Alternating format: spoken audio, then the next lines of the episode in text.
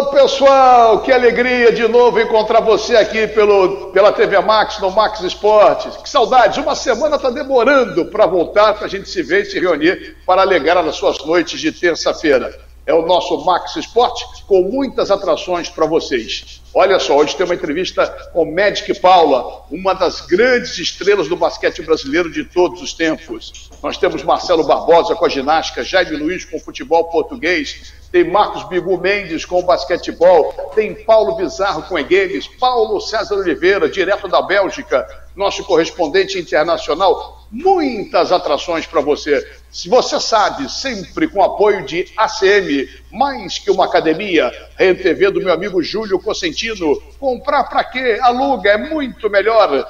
Bienestar Móveis, estilo e bom gosto. Marque G Camisaria, você está sempre muito bem vestido. Restaurante Oi Ximenes, seis endereços à sua escolha.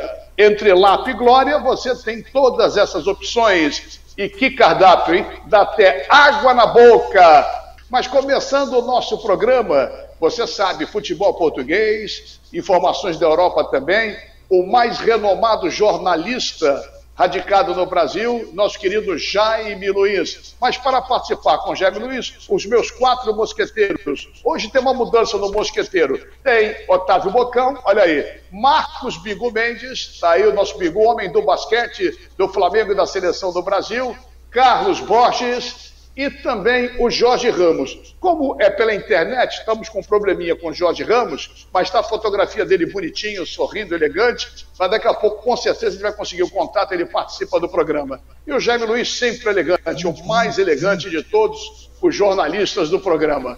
Então, para não perder tempo, Jaiminho, vamos começar. Está tudo bem contigo, Jaime? Tudo bem, tudo bem.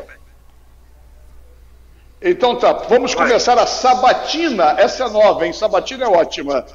Tem um jogador português é, que estava meio na bronca com Jorge de Jesus, mas depois falou: não, não, não, já passou. Quem é esse cara? Bom, esse cara é o Bernardo Silva. Bernardo Silva foi revelado pelo Benfica, tem 25 anos, foi vendido ao Mônaco e quando foi vendido ao Mônaco, foi porque o Jorge Jesus disse que não o queria, não tinha lugar no time para ele, não adiantava ele ficar e dispensou o jogador. Ele foi embora, foi para o Mônaco, foi campeão, foi eleito o melhor jogador da França naquela em 2017 e daí foi comprado pelo Manchester City, né? e pagou quase 100 milhões de euros pelo jogador. Hoje é estrela do Guardiola, é o menino de ouro do Guardiola. Ele deu uma entrevista essa semana na Espanha ao jornal AS de Madrid e declarou que não tem qualquer mágoa do Jorge Jesus. Pelo contrário, gosta imenso do treinador e tem por ele uma estima muito grande que, naquela oportunidade, ele tinha que decidir pela sua vida. E foi embora, foi para o Mônaco e está aí brilhando agora no futebol inglês. Tá certo, então. Caiu para cima, né? Se deu bem. E o olho clínico do Jorge Jesus nem sempre funciona, acontece. E aí, Bocão? Boa noite para você, meu garoto. Boa noite, Mazela. Boa noite a todos os meus companheiros, em especial Jaime Luiz, que está aí nos abrilhantando com as notícias da Europa. Eu queria saber de você o que os jornais estão falando tanto na Itália e na França de Cristiano Ronaldo e Neymar. Bom, um abraço para você, meu querido.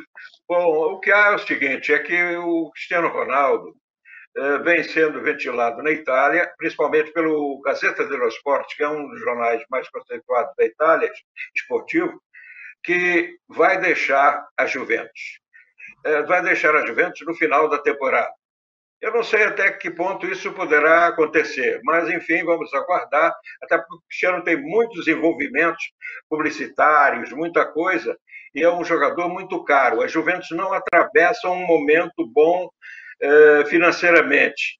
Tanto que tentou comprar um jogador agora na Inglaterra, não, não aceitou porque era muito caro, 40 milhões de euros era muito dinheiro, então a coisa está meio complicada. Vamos ver o que, que acontece. Sobre o, o, o Neymar, diz o L'Equipe, que também é um jornal conceituado em toda a Europa, francês, que o Neymar vai ficar no Paris Saint-Germain porque não há dinheiro. ninguém tem 200 milhões de euros, que é o que deseja o Paris Saint-Germain. Tá certo, é. O Demar queria sair, tanto fez que até agora vai, vai acabar ficando por lá. Meu amigo Sandro Vral, boa noite, grande Carlos Borges, narrador esportivo dos mais brilhantes. Gostou da abertura com você, Borges? Gostei, que beleza, hein? Olha aqui, um abraço para você, pessoal que está curtindo o Max Esporte.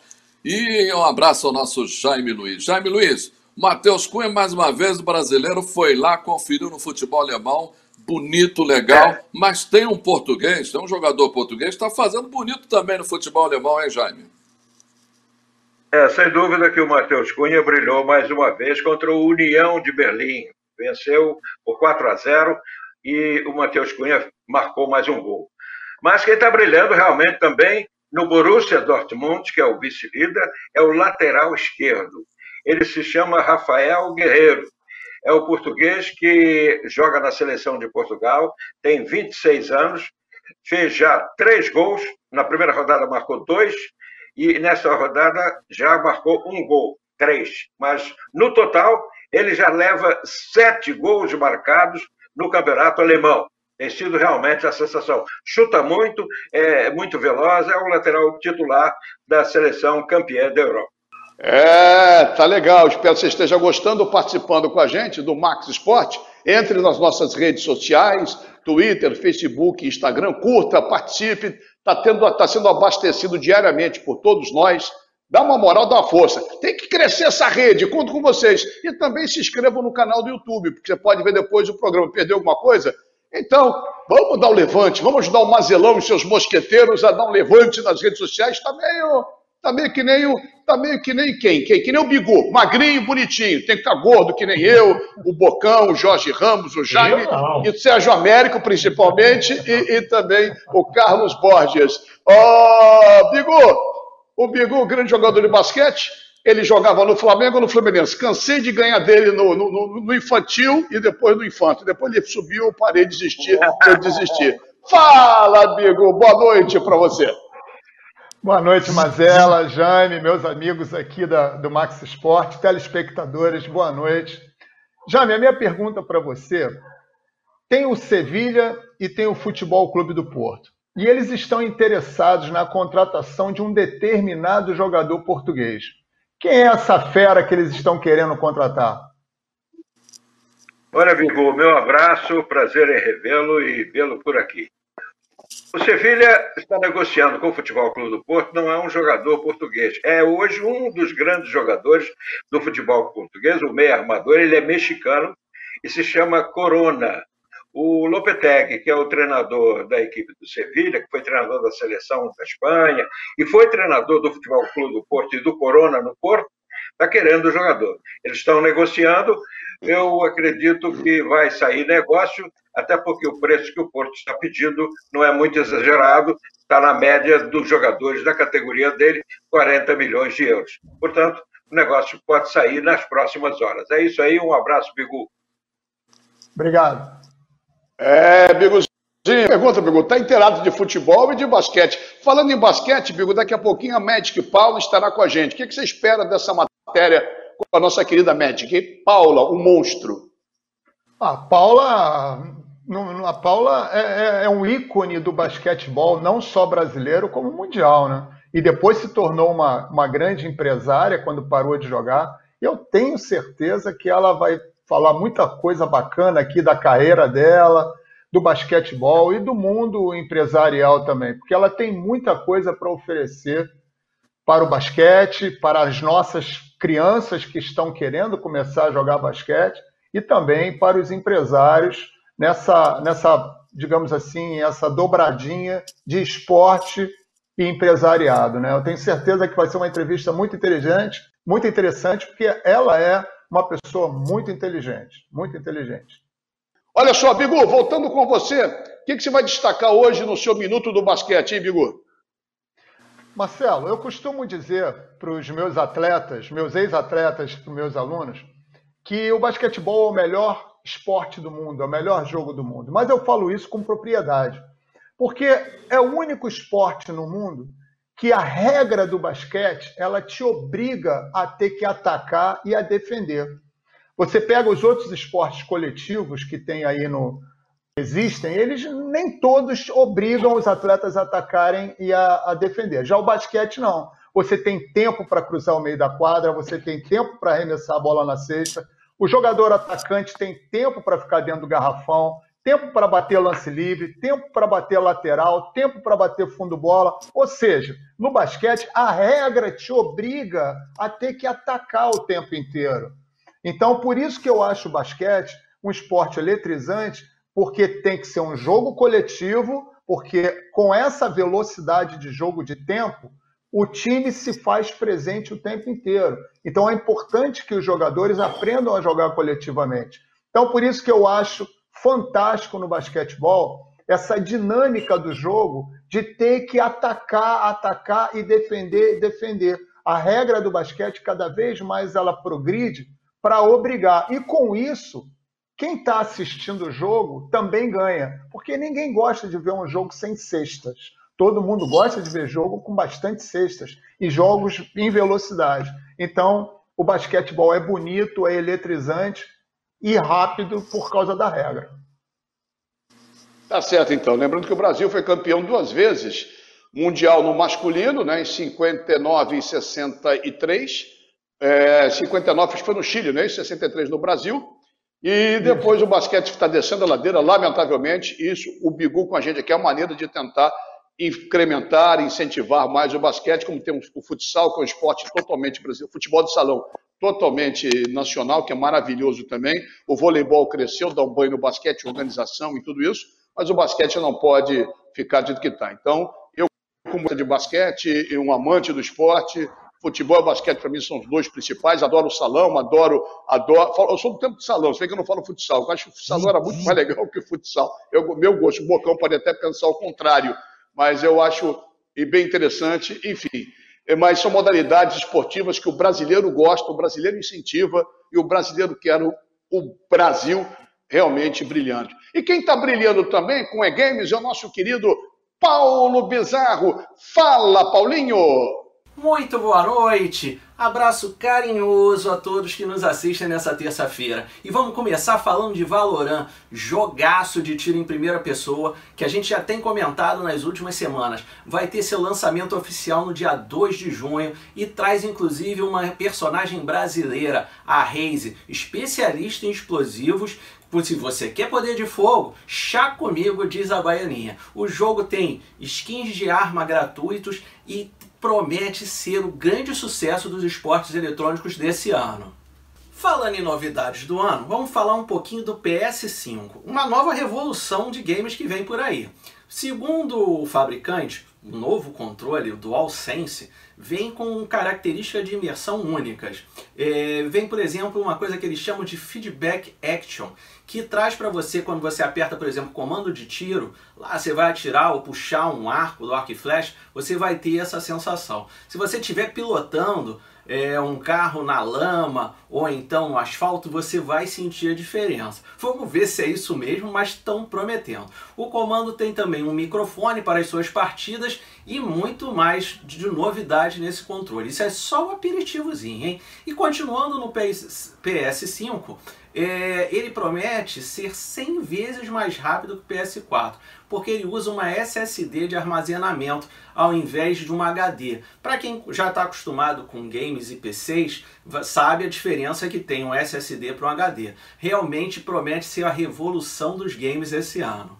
Vamos falar um pouquinho de competição. A Copa Free Fire 2020 vem arrebentando. Após a sexta rodada, a Vivo Kid continua em primeiro, mas depois de várias retomadas de lugar. O Corinthians está em segundo ali, mostrando consistência e por que são os atuais campeões mundiais. Nós estamos ali com a Laude, que está em quinto, também embolado, já teve na, na, na, liderança no sábado, perdeu novamente do domingo. Os jogos estão emocionantes. O Cruzeiro aqui não vem muito bem, lá na penúltima posição, mas o campeonato ainda tem muita coisa para rolar. Vale muito a pena. Boia! Buia, para quem não sabe, é a vitória no jogo de Free Fire. E Buia também é um aplicativo de lives da Garena que vale muito a pena baixar. Você tem premiações, você consegue ganhar coisas, assistir seus streamers, vale a pena, é muito interessante. Mas essa dica fica aí. Obrigado mais uma vez, espero que tenham gostado. Uma ótima semana a todos. Tchau! Tchau, tchau, tchau. Valeu, Paulo. Um abraço carinhoso, um beijo para Ilana, que produz você. Daqui a pouquinho, uma entrevista com a nossa Magic Paula na sequência do Max Esporte. O Rio corre para Max. Muito bem, estamos de volta com o Max Esporte, os nossos encontros de toda terça-feira, 8 da noite, repeteco meia-noite, quarta-feira, às 6 da manhã. E como eu já havia anunciado no programa, uma matéria especialíssima, para minha alegria, antes de, de, de anunciá-la, lembrando sempre os nossos apoios de ACM, muito mais que uma academia, Rede TV, comprar para quem aluga é muito melhor, Bienestar Móveis, estilo e bom gosto, Marque G Camisaria, você está sempre bem vestido, e Restaurante Oximene, seis endereços à sua escolha, Lapa e Glória, lembrando sempre com entrega a domicílio, pelos problemas da pandemia dos meus amigos Regis e Chimelinho. Bom, dito isso, e voltando ao assunto principal, querendo, querendo realmente é, é, dizer da minha alegria, da minha satisfação e trazê-la para conversar com os amigos de, da, do Max Esporte, um monstro sagrado do esporte brasileiro, ainda não apareceu, ao lado dos meus quatro mosqueteiros, Otávio Bocão, meu querido amigo Marcos Bigu Mendes, Carlos Borges e também o Jorge Ramos. Os quatro estão babando por ter ela com a gente aqui no nosso Max Esporte. Está aí, dispensa apresentação. Se eu peguei até um papel para escrever o currículo dela, acabou, não deu, não teve condição. Mas a nossa querida Paula, Magic Paula, Paulinha, o orgulho do esporte nacional, Hall da Fama no Brasil, no mundo, muito legal. Um beijo carinhoso, obrigado por estar com a gente aqui no Max Esporte, viu? Bom, eu que agradeço a oportunidade de estar com vocês aqui neste pouquinho de esportes para a gente se divertir, né? A gente, cada vez Exato. mais, e com tudo que a gente está vivendo, eu acho que é, muitas coisas e muitas é, atitudes e reflexões têm acontecido nas nossas vidas e eu acho que passando tudo isso que a gente está vivendo, eu acho que o, grande mote está aí, se divertir, né? A gente, eu sempre lembro que quando eu falo o que, que você se arrepende, né? Eu falo, me arrependo de não ter me divertido mais, ter me cobrado menos e me divertido mais. Então, acho que é isso aqui. Eu espero que a gente faça um bom papo. Então é isso. Então a ideia é essa, é diversão. E vocês foram parar no programa errado, então você vai se divertir bastante, com, com certeza. É, então apresentar para você o alto à esquerda, Otávio Bocão, que não sabe nada de basquete, mas foi da seleção brasileira de futsal. Marcos Bigo Mendes, nosso querido amigo, nosso é, homem do basquete no programa, seleção brasileira, jogou muitos anos no Flamengo. Eu joguei contra ele, eu no Fluminense, ele no Flamengo, nas categorias de base. Meu querido amigo Bigu. Na parte de baixo, o Carlos Borges. Apresentar vocês, esses caras horrorosos e feios, que aqui o único bonito sou eu, viu? E, e, e o nosso Jorge Ramos, que sabe tudo de basquete, vôlei, futebol, samba, ele declama, ele dança, ele é um sucesso absoluto. Bom, só para ficar bem à vontade aí, a primeira pergunta é sempre minha. Eu sou, eu sou é o chefe que pergunta. E você deu 500 mil entrevistas na tua vida. Olha só, a minha pergunta é essa: qual foi a pergunta que nunca te fizeram e você gostaria de responder? Bom, é, é assim, né? Tem um lema até que ah, eles respondem sempre a mesma coisa, mas é que perguntam sempre a mesma coisa, né? E eu gosto muito quando faço entrevistas que as pessoas podem conhecer um pouquinho é, da pessoa, da mulher, não só da atleta Paula, né? Então acho que é, fica complicado agora eu falar para você uma, uma pergunta que nunca me fizeram, porque foram muitos anos no esporte. Felizmente, o basquete feminino, a nossa geração tinha muito apoio. Né? Eu sempre falo que nós nos tornávamos amigas é, dos jornalistas, até hoje, as pessoas que conviveram mais com a gente, a gente tem contato, eu, eu pelo menos, né? Então, É bem difícil a sua pergunta. Eu acho que é, tem de tudo. Ah. Já apareceu de tudo. Já respondi, já me chateei também com coisas que não disse e saíram, mas faz parte, né? Tá certo. Bom, então a primeira pergunta foi boa, já foi diferente, tá vendo? Já foi bom pra gente, foi, foi. diferente. É, deixa eu abrir, deixa eu abrir o, o, programa, deixa eu abrir o programa é, é, é com você, Paula, em relação ao meu querido Marcos Bigo Mendes, que é o nosso homem de basquete no programa, e eu, que é o mais é, entende, é o mais estudioso da matéria. Bigo, faz a pergunta para a querida Paula. Oi, Paula, tudo bem? Então, é, eu sei que você é uma grande defensora também do basquetebol da base, como eu sou, né?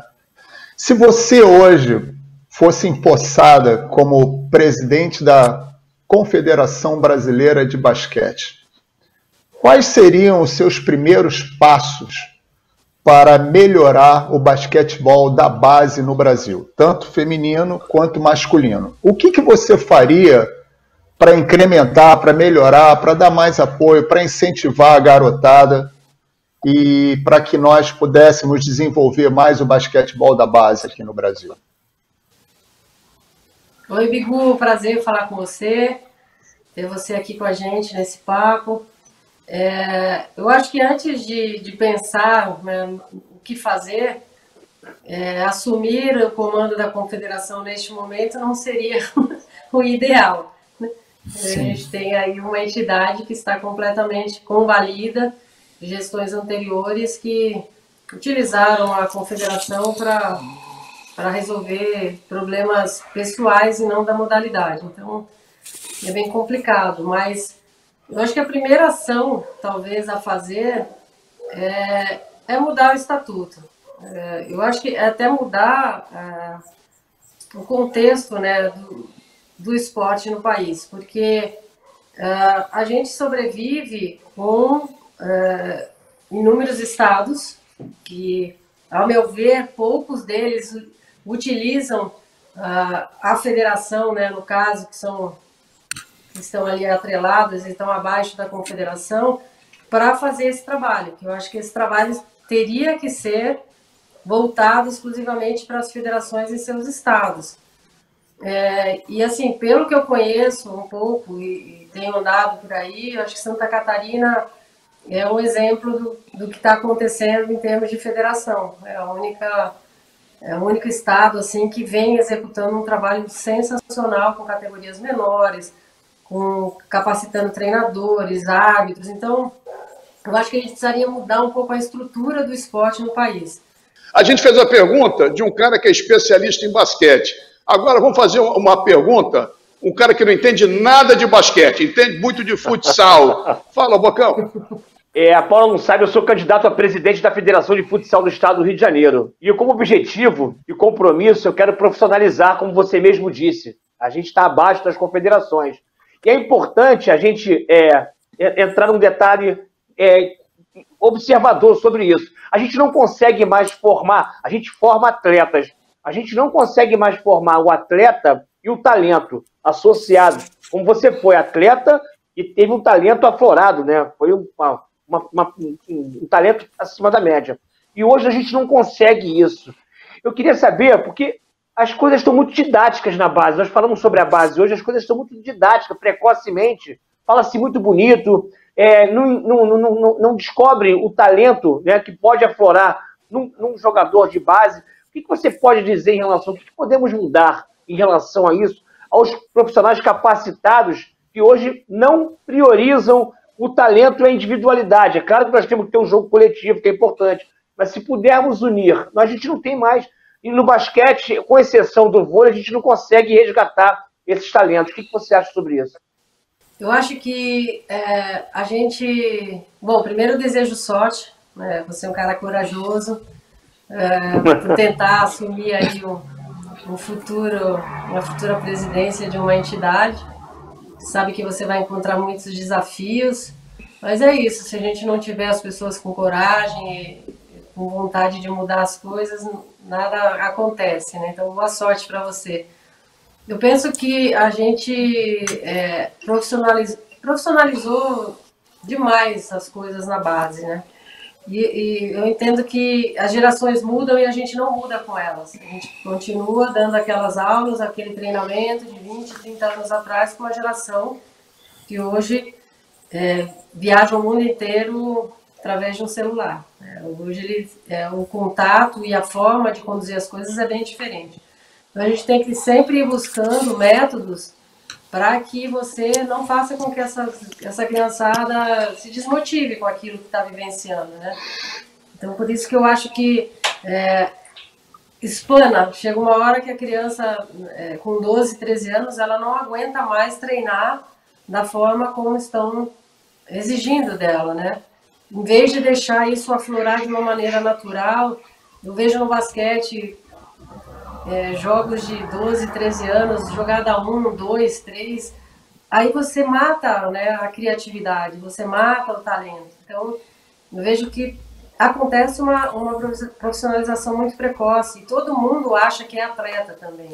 Eu acho que muitos pais, às vezes, colocam a criança fazer esporte, é, que é um desejo dele, não da criança. Não pergunta se a criança é, gosta do que está fazendo, quer fazer aquilo, né?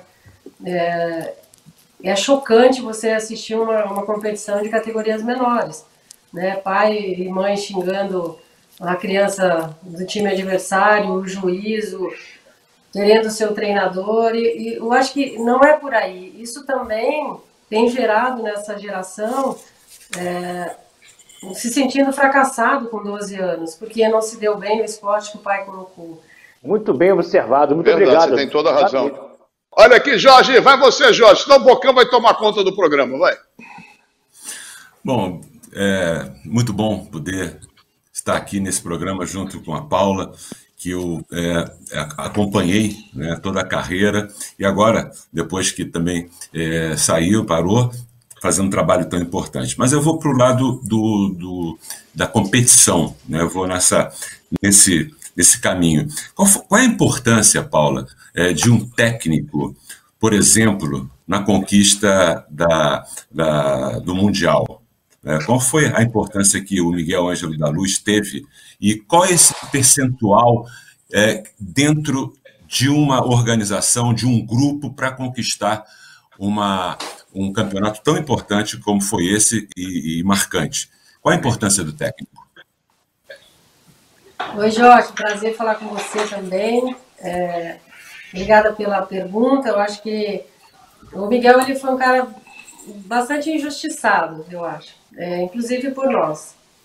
É, no momento em que houve toda a troca da comissão técnica e que foi escolhido na época pelo Renato Brito Cunha, que faleceu recentemente, houve uma, uma revolta por parte é, de nós, jogadoras, porque a gente entendia que era um descaso, talvez, para quem trabalhasse com basquete feminino, trazer um cara que trabalhava com masculino e categorias menores, né? Trabalhava com juvenil. E um cara desconhecido, que talvez não tivesse a, a experiência que outros tinham né, para um momento que a gente estava vivendo, de que era aquela hora ou não era mais, né?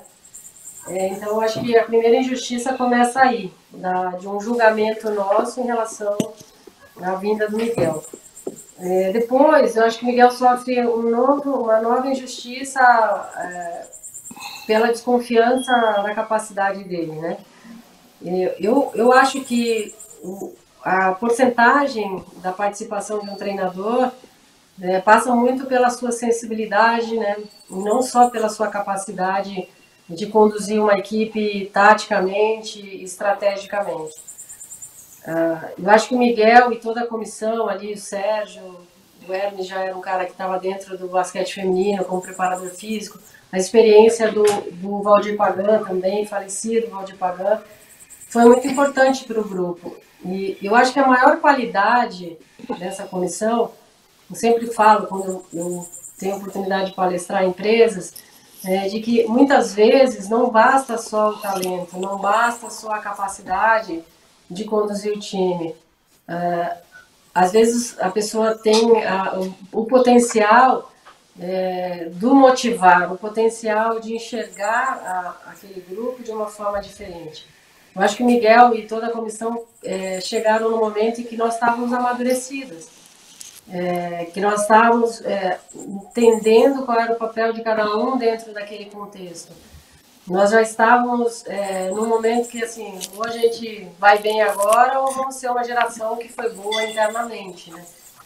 Eu sempre falo que, com certeza, o Miguel, o Sérgio, eles não eram técnicos naquele momento, mais experientes, até mais capazes que, que muitos outros. Mas eles conduziram o time de um jeito que nenhum outro tinha conduzido, tendo a gente como ser humano, vendo a gente como é, pessoas, né? E que ali cada um está num dia, tem um sentimento, tem o... E eles foram muito para o lado motivacional. Vai que você não erra, é, tenha confiança, tenha coragem. Eles, eles colocaram muita confiança em, também nas meninas, que sempre foi uma coisa muito individualista, né? Paulo e Hortência se esquecia de um todo. E Paulo e Hortência não iam ganhar campeonatos é, internacionais, só as duas. E isso ficou bem claro, porque em várias competições que a gente foi, Hortência é a melhor jogadora, eu às vezes estava na seleção, escolhida a melhor armadora, mas a gente nunca ganhou nada. Então, eu, eu acho que o papel que o Miguel teve neste momento foi de um cara que, é, um, eu falo sempre, uma liderança, uh, os líderes não podem esconder suas fragilidades, porque nós somos incompletos, um depende do outro. E ali o Miguel sempre chamava para conversar, a comissão técnica sempre chamava para conversar. Estamos pensando em fazer isso, o que, que vocês acham? Na quadra, às vezes, uma jogada que era dada. Como é que vocês estão se sentindo com a jogada? Olha, a gente acha que se corresse para cá, passasse ali, ia ficar mais fácil. Então, assim, houve diálogo. Então, eu falo que o, o grande problema do, das pessoas que são que lideram, né? E aí eu vou para o mundo corporativo também, é o medo de mostrar suas fragilidades. Então, acho que eu sei tudo, né? meu time tem que fazer o que eu mando, e a gente sabe que cada um está ali com uma função, com um papel. Então, assim, o Sérgio era o cara que dava treino é, de defesa, o Miguel participava da defesa e do ataque. O trabalho emocional, né, o QI, não, não houve tanto QI, teve mais QI, que foi o emocional que foi trabalhado de um jeito que todo mundo se sentiu confortável, todo mundo se sentiu encorajado e com autoestima para poder realizar o seu trabalho. Muito legal essa resposta, Paulo. Achei fantástica a sua resposta, porque é, eu, conheço, eu conheço o Miguel bem aqui no Rio de Janeiro, eu conheço bem ele. Perfeito o, o que você falou e repito, fico feliz em, essa sua declaração em relação ao Miguel Ângelo da Luz. Bem bacana mesmo. Parabéns. Meu querido, meu querido Jorge Ramos, agora é você. Fala, Carlos Borges. Em Atlanta, 1996, uma das dez melhores jogadas, eu tive o prazer pela TV Manchete, extinta TV Manchete, de transmitir a bela jogada que você fez junto com a Hortência, fechando uma, uma jogada da Hortência. Mas o, o, o nosso Oscar, todo mundo pergunta para ele, mas você só jogava batendo de três, igual o Zico, batia falta. Então ele disse: eu treinava muito, eu ficava treinando, treinando, treinando. Como era que era o treinamento dessa seleção brasileira nesse período de conquista, de medalha de prata, título mundial, dessas conquistas, minha querida Paula? Oi, Carlos, prazer falar com você. E essa jogada ela tá aí no YouTube, né, para quem quer quem quer assistir. A TV americana, enquanto a gente esteve em Atlanta, passou muito essa, essa imagem. Passa, eu já eu já tô no fundo da quadra ali, eu tô saindo da quadra e eu, eu pulo para dentro da quadra e, e toco a bola para Hortência finalizar. Não seria tão linda se a Hortência não tivesse acertado. Ainda bem que eu passei a. Então, é, é uma, uma jogada que vai realmente ficar aí é, entre uma das melhores, outro dia eu vi que está entre uma das melhores entre homens e mulheres, e a gente fica feliz, né? Com esse, esse momento tão especial que, que, que nós vivemos. Bom, nós treinávamos muito, Carlos. É, no clube, normalmente eram seis horas diárias, de manhã e à tarde. Na seleção, muitas vezes a gente chegava a treinar três períodos. É, dependendo do, do ciclo de treinamento, a gente treinava três períodos, ou ia as armadoras e laterais no terceiro período, ou iam aos pivôs. Então, É, eu, inclusive, a minha passagem pelo, pela Espanha, um ano que eu joguei lá, a minha volta foi devido ao que eu encontrei lá, encontrei muito amador do que a gente fazia aqui, né? Eu treinava uma hora e meia por dia lá e eu achei que estaria assinando o fim da minha carreira na minha ida para a Espanha e treinava demais aqui. Eu falei, não, eu não quero viver este momento ainda. E eu fui a melhor escolha que eu fiz foi voltar para o Brasil. Em 90 e 91 nós fomos campeãs pan-americanas, 94 mundial, em 96 a medalha de prata. Vamos dar uma paradinha com, com a Paula, já já a gente volta para o terceiro bloco. Mas antes de, da sequência do nosso programa, está chegando direto de, de Bruxelas o nosso correspondente internacional Paulo César Oliveira com os destaques lá do velho continente. Fala, Paulinho! E se a primeira semana do pós-confinamento registrou um clima de apreensão e medo, com as pessoas ainda evitando sair de casa, a segunda semana foi encarada como um autêntico desafio. Muitas pessoas foram às ruas, o comércio funcionou normalmente e há um claro indício de recuperação.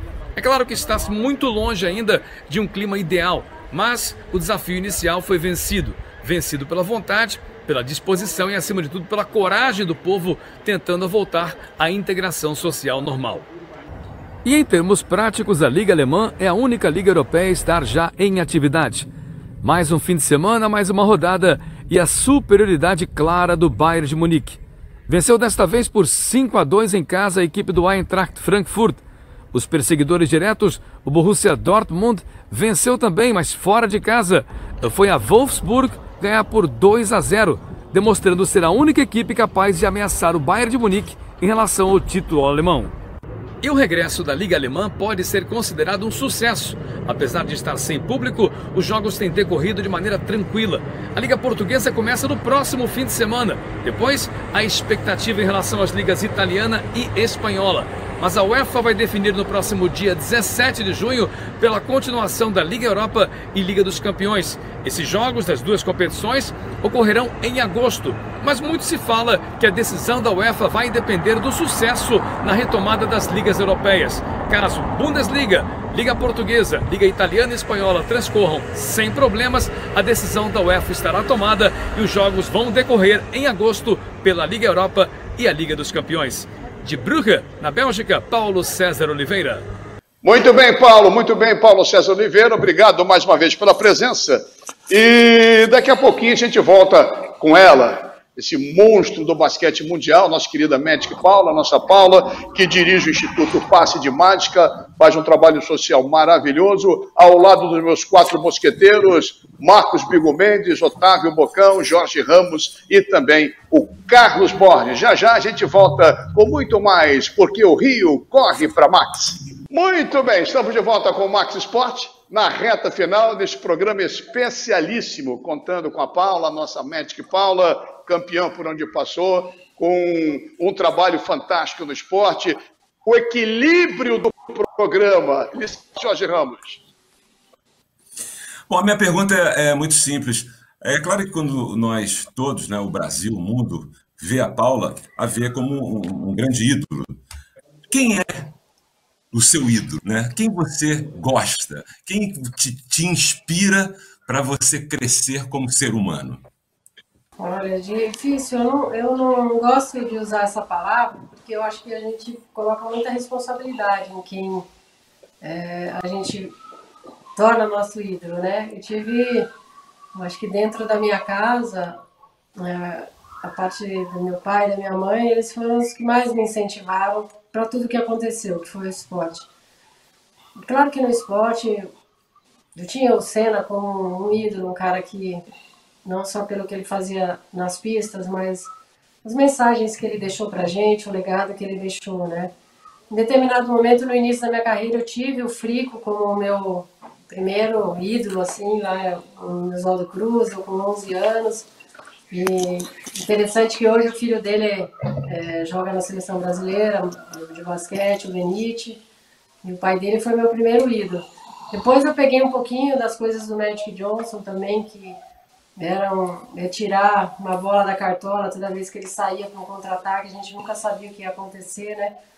Mas eu acho que meus grandes ídolos foram meus pais mesmo, dentro da minha casa e é, seguir a minha vida com, com, da forma como eu sigo, né, com ética, com é, humildade, com responsabilidade. Eu acho que isso tudo eu aprendi dentro da minha casa. Então eles foram os meus meus principais espelhos, né? Eu sempre me espelhei em tudo que eu vi dentro de casa, não do que eu escutei, né? Do que eu vi em casa. Você, você Bigu, faz a pergunta para Paulo, nosso técnico de basquete, jogador, seleção brasileira, e nosso homem aqui do basquete no Max Esporte, e um discípulo de Phil Jackson, inclusive, lembrando que esse livro aqui, Onze Anéis, aqui, Onze Anéis, foi o Bigu que traduziu traduziu para o português, quer dizer, então, é muito legal. E tem outros livros traduzidos pelo Bigu. E aí, Bigu, se alguém quiser comprar, pode ligar para você depois. Tá bom, então. Aí, outro livro aí. Paulo, tá vendo? Ele está fazendo propaganda já dos livros aqui. Paula, é, você foi atleta durante muitos anos, eu também fui, eu joguei basquetebol 26 anos da minha vida, e as pessoas viram você jogar na televisão, mundiais, Olimpíadas, campeonatos paulistas, brasileiros, e viram todo aquele espetáculo que você dava, toda a tua categoria, a tua classe de jogar, os teus fundamentos. E as pessoas, principalmente a garotada da base, é, às vezes elas não entendem, porque elas só veem o, o produto final, não vê o que, que leva o atleta a chegar naquele nível que você chegou, né? Então eu gostaria que você falasse um pouco, você já falou da, um pouco da, da rotina do treino da seleção brasileira, mas a sua rotina individual de treinamento durante a temporada, antes da temporada, depois da temporada. Eu queria que você falasse como era a sua rotina individual de treinamento para esses meninos e meninas que são jogadores, estão tentando jogar basquete na vida? Olha, Vigo, sempre quando eu vou falar com jovens, eu começo assim, eu vou contar um pouquinho para vocês é, as dores e as delícias de ser um atleta de alto rendimento. E deixar bem claro que nem todos vão virar um atleta de ponta, que vão jogar na seleção, que vão jogar na NBA, WNBA. A grande maioria não vai. Né? E isso é algo que a gente não pode colocar essa expectativa né, nos jovens, porque não vai. É um funil muito estreito. A gente vê aí uma delegação brasileira que vai para uma Olimpíada, são 500, 500 atletas, né, num país de muitos milhões de, de brasileiros. Então, eu acho que essa expectativa a gente tem que tirar. Mas, é, eu falo sempre que o que diferencia de um, de um campeão e um outro que às vezes não segue? Né? Primeiro, no primeiro obstáculo, já recua, já refuga, já não quer saltar, né? Já acha que isso não é para mim, então acho que muitos obstáculos vai ter pela frente, né? vai se encontrar pela frente. E, e, aí é o que difere de quem quer chegar e quem não vai chegar. Né? Determina um pouco isso.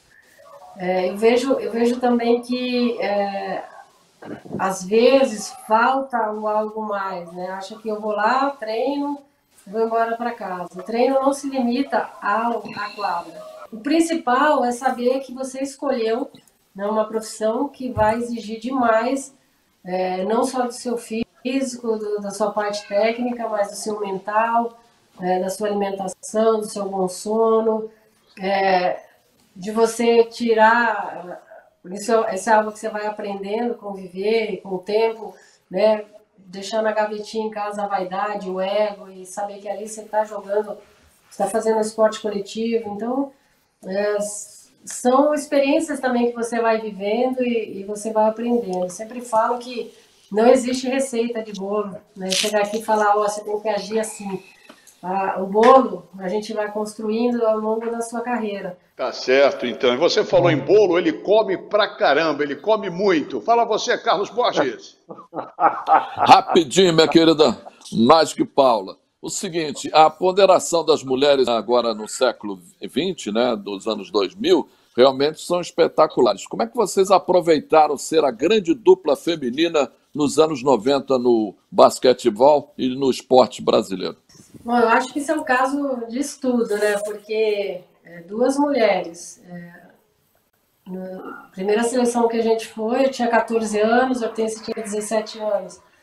E a gente construir é, um trabalho com uma modalidade, com esporte, né, que até então era tido como. O esporte foi criado pros, pelos, para os homens, né? E eu acho que a gente fugiu à regra total. Se a gente for pegar em vários países, eu morei um ano na Espanha, eu via lá que a única mulher reconhecida lá era a tenista Arantia Sanches. E no Brasil a gente lotava ginásios, é, a gente tinha bons salários, né?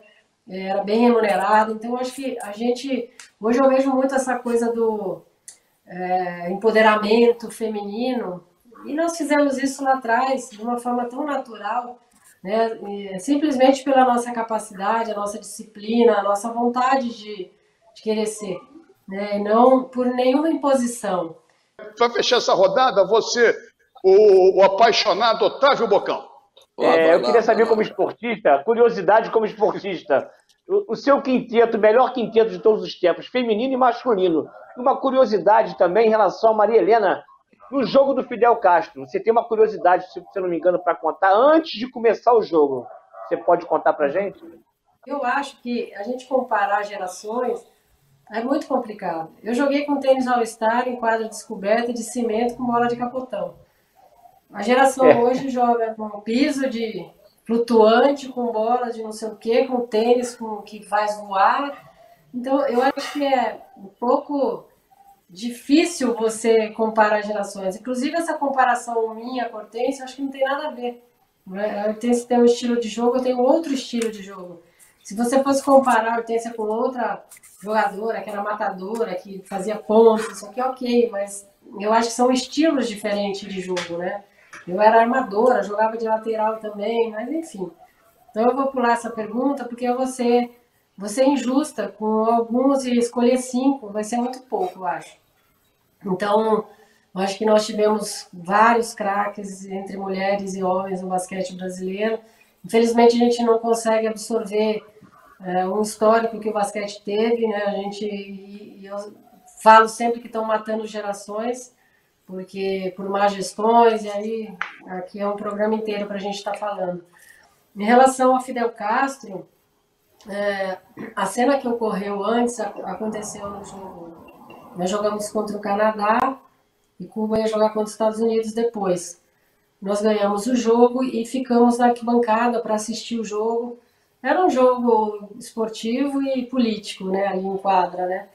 E nós ficamos para ver o jogo porque uma das duas seleções seria a nossa adversária na final, então, ou Estados Unidos ou Cuba. E Fidel, quando chegou no ginásio, é, lotado, acho que tinha, sei lá, 12 mil pessoas no ginásio.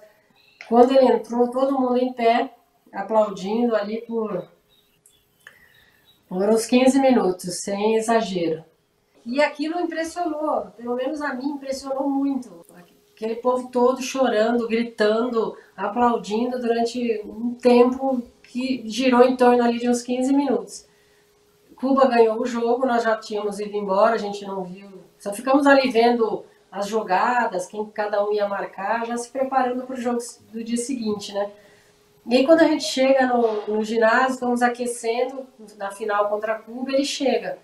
E a cena se repete. Novamente, todo mundo em pé, aplaudindo e tal.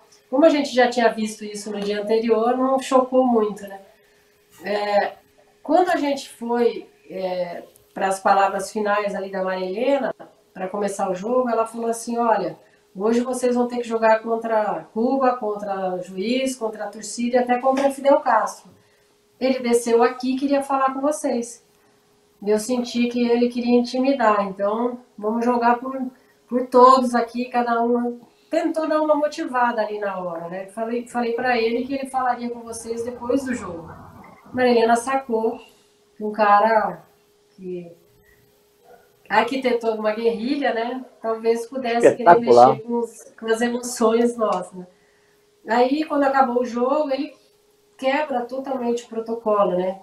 Vocês que são do esporte, convivem com o esporte, sabem que é aquele Isso. protocolozinho entrega para o terceiro, para o segundo, aí primeiro. E aí ele começou, a para eu ver seu número, não vou dar, fez o mesmo com a Hortência.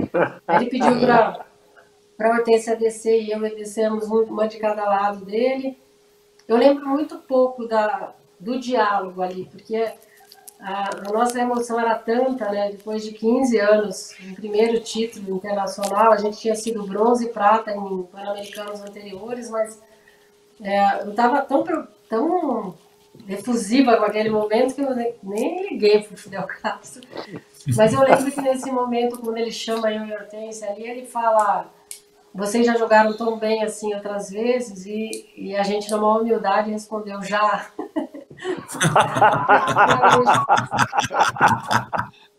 Aí ele falou, Muito bom. Aí ele, ele falou, vocês estavam com uma mira laser hoje, já pensou numa guerrilha mais moderna, né? E, enfim, Passou, passaram dois dias que a gente estava lá em Havana, é, porque a gente tinha que esperar as outras modalidades acabar a competição para voltar no avião todo mundo. A gente estava vendo a TV, ele fala de novo da dupla brasileira, fala do time brasileiro. E na verdade a gente volta ao Brasil e não era como hoje, né? Que em cinco segundos você está vendo o que está acontecendo do outro lado. A gente não tinha noção é, daquele dia, né, do que representou um chefe de Estado. Bom, olha só, vamos dar uma paradinha para despedir. Eu, eu respeito, fala, fala, querido. Eu respeito todos, sabe? Eu acho que essa questão de Lógico. estar no programa assim, assado, eu sou meio bicho do mato. Aqui eu estou é, porque eu não nego convite de amigos, eu acho que é, não dá para negar, eu não conhecia o programa, mas eu me dispus a fazer, eu não tenho esse, é, essa esse ego de, ah, só tô nesse, eu tô naquele, não. Eu Você está gostando do programa, então? Eu tô, eu tô, eu gosto, eu gosto muito de, desse diálogo, assim, eu gosto muito de rádio, eu gosto, eu gosto desse é. diálogo com a gente, é. É, não fica uma coisa monótona, né? Eu, mega feliz, o estar com você para despedida. Uma perguntinha rápida, para uma respostinha rápida também. É, e já agradecendo a sua presença aqui no Max Esporte, e agradecendo também ao Bigu, ao Jorge Ramos, ao Carlos Borges e também ao Otávio, apaixonado Bocão. Aqui, ó, Borges, a perguntinha final para nossa querida Paula. Ô, Paula, o que fazer para o basquetebol voltar a ser o segundo esporte? Olha, eu fui chamada de mágica, mas não sei se eu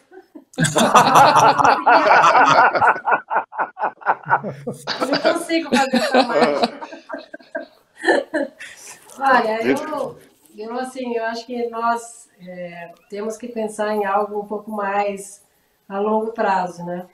Precisamos primeiro reconquistar a credibilidade da confederação, é, porque eu falo, hoje a gente tem um gestor, que é o Gui, que foi um atleta, o Gui se dispôs a entrar nisso tudo, mas acho que não sabia o buraco que estava entrando, ele é um cara é, que não precisa desse cargo, um cara milionário, não precisa desse dinheiro de ser presidente da confederação, ele tentou mesmo para ajudar, mas o buraco é muito grande. Então, eu sempre falo assim, você pode ter até um plano é, mirabolante, um plano mágico aí do que fazer com o basquete, mas sem recurso, você não consegue executar né, o, seu, o seu plano mirabolante. A primeira coisa é resgatar, é, tentar sanar essa dívida toda que a entidade ainda tem, pegar um gestor é, que queira continuar, não sei se o Gui vai continuar, que seja profissional, que seja bom e que